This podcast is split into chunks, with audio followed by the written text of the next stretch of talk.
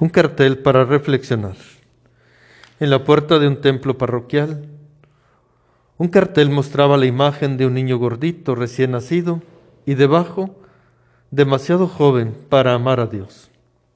La siguiente imagen presentaba una pareja de novios recién casados con el letrero que decía, demasiado felices para amar a Dios.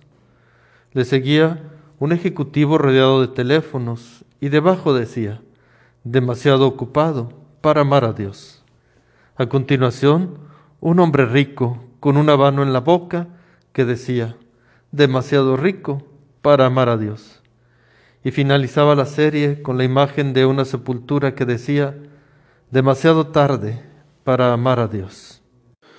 Ahora es el tiempo preciso para amar al Señor. No esperemos que sea demasiado tarde.